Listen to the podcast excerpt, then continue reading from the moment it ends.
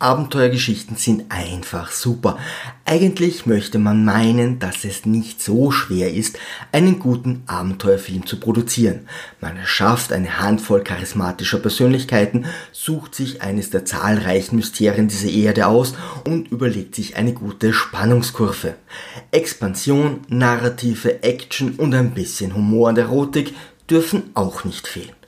Es ist kaum zu glauben, wie viele Filme an diesem einfachen Konzept noch heute scheitern. Indiana Jones war 1981 eine Offenbarung, die bis heute noch nichts an ihrem abenteuerlichen Zauber eingebüßt hat.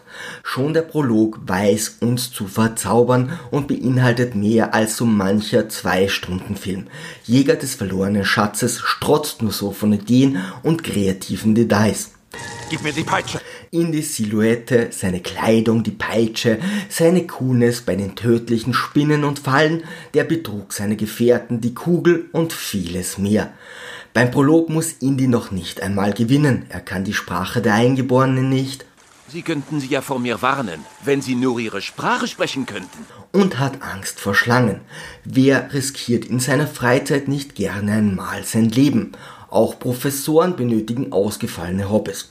Schließlich wird noch der französische charismatische Antagonist eingeführt und das alles geschieht in der ersten Viertelstunde. Ich kenne ganze Buchreihen, in denen nicht so viel passiert. Schnitt und unser lieber Held unterrichtet in einer Universität. Langeweile kommt hier wirklich nicht auf. Natürlich gibt es die klassischen Filmfehler. Oft wird Indy vom Zufall gerettet, die Kämpfe könnten ein wenig besser choreografiert sein und hin und wieder gibt es eine Vorreaktion. Sprich, Indy weicht beispielsweise bereits aus, bevor ein Gegner angegriffen hat aber die bodenständigen Schlägereien aller Bud Spencer und Terence Hill sind super unterhaltsam.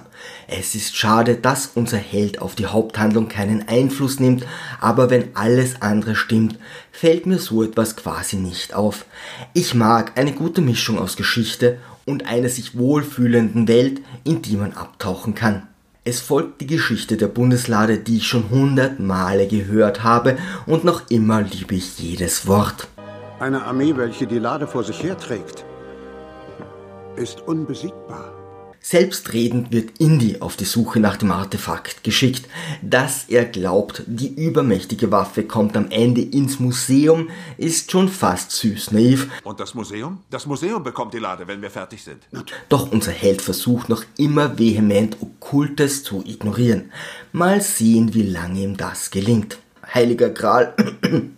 Dann finde ich, sollte niemand ihre Ruhe stören und sie berühren. Sie ist nicht von dieser Welt. Indy fliegt zu Marion, die gerade ein Wetttrinken gewinnt und Augenblicke später wieder vollkommen nüchtern ist. Jetzt kennen wir auch den Typ Frau, auf den unser Held steht. Er ist nicht gerade willkommen. Ich hab dich hassen gelernt in den letzten zehn Jahren. Doch dann schauen die lieben Nazis auf einen Sprung vorbei. Guten Abend, Fräulein. Die gar nicht so lieb sind. Oh, wir. Wir sind. Wir sind nicht durstig. Und kaum hat Indy Marions Leben gerettet, ist er auch schon rehabilitiert. Augenblicke später sind sie in Marrakesch. Langeweile kommt wirklich nicht auf und die kreativen Details setzen sich fort. Der Nazi, der sich einen Teil der Inschrift des Medaillons eingebrannt hat, der Spionageaffe, die Bettler, die vergiftete Dattel, keine Expansion ohne Spannung im Hintergrund. Böse Datteln. Und schließlich tötet Indy aus Versehen seine geliebte Marion. Ein paar Emotionen heißen hier Tod der Heldin und vollkommene Resignation unseres Helden. Erneut offenbart sich unser lieber Franzose und meint, ich war es nicht, der das Mädchen in die Sache reingezogen hat. Und wer genau dann hat den psychopathischen Nazi hinter Indy hergeschickt? Er spinnt weiter. Es ist wertlos. Aber wenn ich es nun vergrabe und tausend Jahre im Sand liegen lasse, wird es unbezahlbar. Dinge werden wertvoll, wenn man sie tausend Jahre im Sand vergräbt. Naja, tausend Jahre sind ja keine Kleinigkeit, kann man ja nicht mal so eben machen. Könnte sein, dass dieses Konzept wegen des gigantischen Zeitaufwands aufgeht. Das Baguette ist nicht ganz auf Kruste gebacken und verschont uns auch später nicht, wenn er die überlebende Marion mit Alkohol verführen möchte. Er ist ganz schön verwundert, als er ihre Immunität erkennt.